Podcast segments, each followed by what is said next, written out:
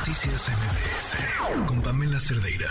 Bueno, pues después de todo este torbellino que han sido los eh, Sedena Leaks, los Guacamaya Leaks, este montón de documentos hackeados a la Secretaría de la Defensa, que hemos estado hablando en este espacio, eh, es, es tanto y de tal tamaño que me parece que ha sido imposible darle eh, su justa dimensión a cada una de las cosas que se han estado revelando, además en distintos medios de comunicación.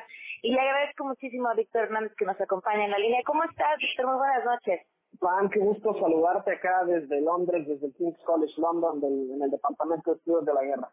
Oye, Víctor, cuéntame, ¿cómo ha sido revelado y, y si crees que, incluso el riesgo de los documentos bueno, llama la atención de entrada que a diferencia de otras filtraciones del grupo Guacamaya, en esta ocasión han sido particularmente cuidadosos respecto de quién le otorgan acceso.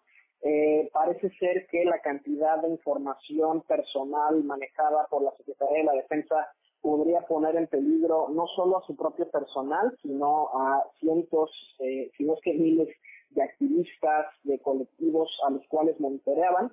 Eh, y estas revelaciones son eh, una prueba de lo que ya sabíamos en la práctica. Eh, la Secretaría de la Defensa, en el marco de la guerra contra el narcotráfico, ha excedido sus atribuciones.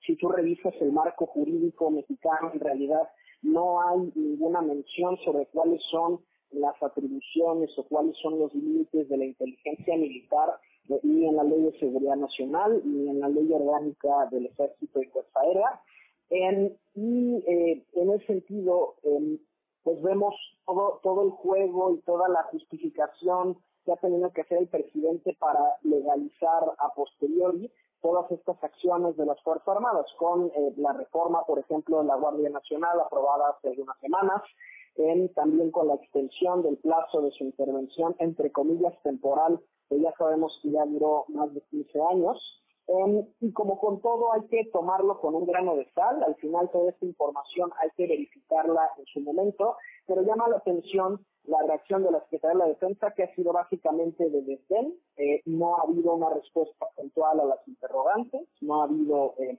ningún intento de esclarecer por qué eh, se extralimitaron en sus funciones sistemáticamente, y cuál es la lógica de algunas de las valoraciones, como las que, por ejemplo, se filtraron de por qué los colectivos feministas o eh, las madres de los niños con cáncer serían amenazas a la seguridad nacional.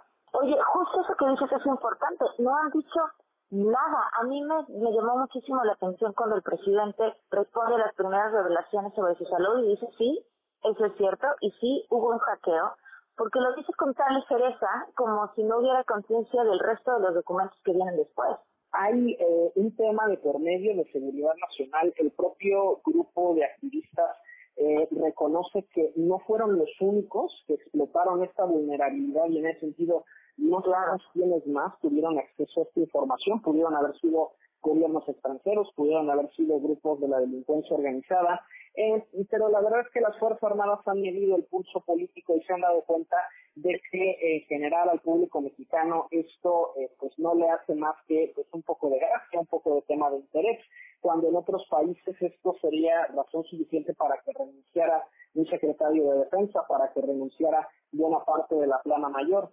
Eh, y las Fuerzas Armadas saben que su capital político medianamente se mantiene, que siguen siendo una institución que cuenta con mucha popularidad.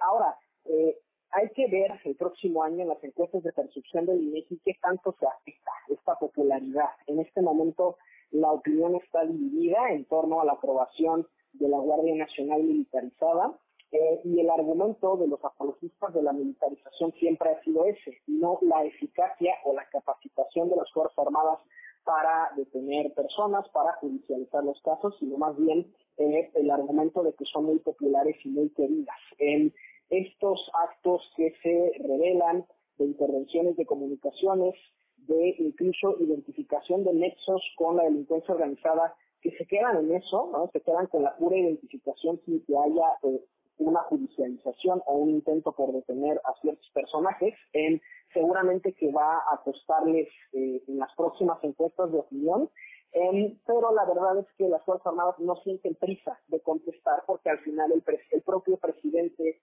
minimiza el impacto de estas revelaciones y le sigue consintiendo presupuestal y operativamente. Claro.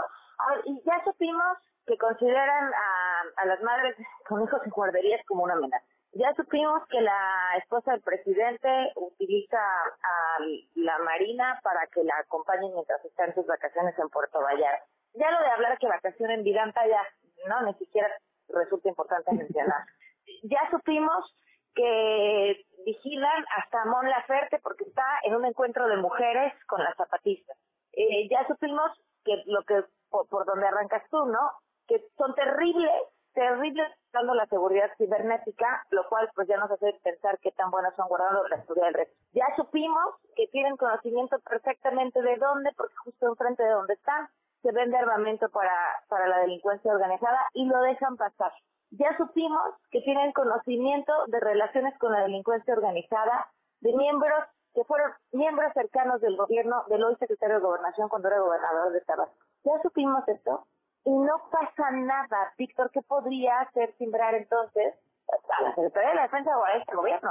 Eh, pues la realidad es que estamos viviendo en un periodo muy, muy muy posmoderno, muy, muy, muy poco creíble en el sentido de que cualquiera de estas situaciones en una administración anterior hubiera sido más que suficiente para la renuncia de buena parte del gabinete, si no es que del propio presidente de la República.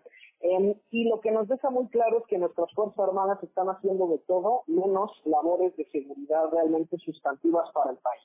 No están para nada, por ejemplo, prestando atención a la defensa exterior, eh, con la escalada de la guerra en Ucrania, uno no puede más que preguntarse si todavía queda algún militar que realmente está haciendo propiamente labores de defensa, preparando eh, la evaluación sobre qué partido vamos a tomar en dado caso de que la situación escale.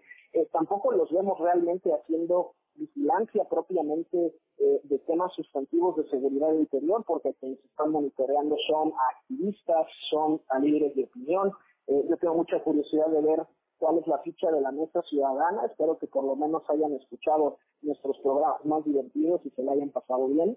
Em, pero eh, lo que es una realidad es que las Fuerzas Armadas desde hace muchos años tienen un problema de autogobierno, es decir, el presidente en realidad no tiene la voz cantante en términos de qué es lo que hace y deja de hacer las Fuerzas Armadas.